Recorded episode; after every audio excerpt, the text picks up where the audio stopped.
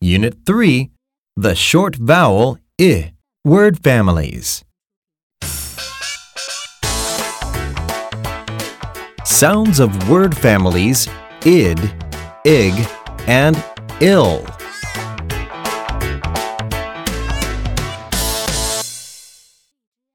Let's look at the sounds of id, ig, and ill.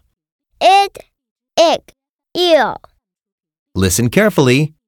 Point and rhyme. Id, id, id. It, it, it. Sid, sid, sid. Sit, sit, sit. Kid, kid, kid. Kid, kid, kid. Sid is a kid. Sid is a kid. Chant with me. Id, id, id. Sid, sid, sid.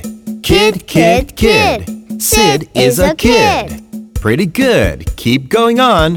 Okay, let's go.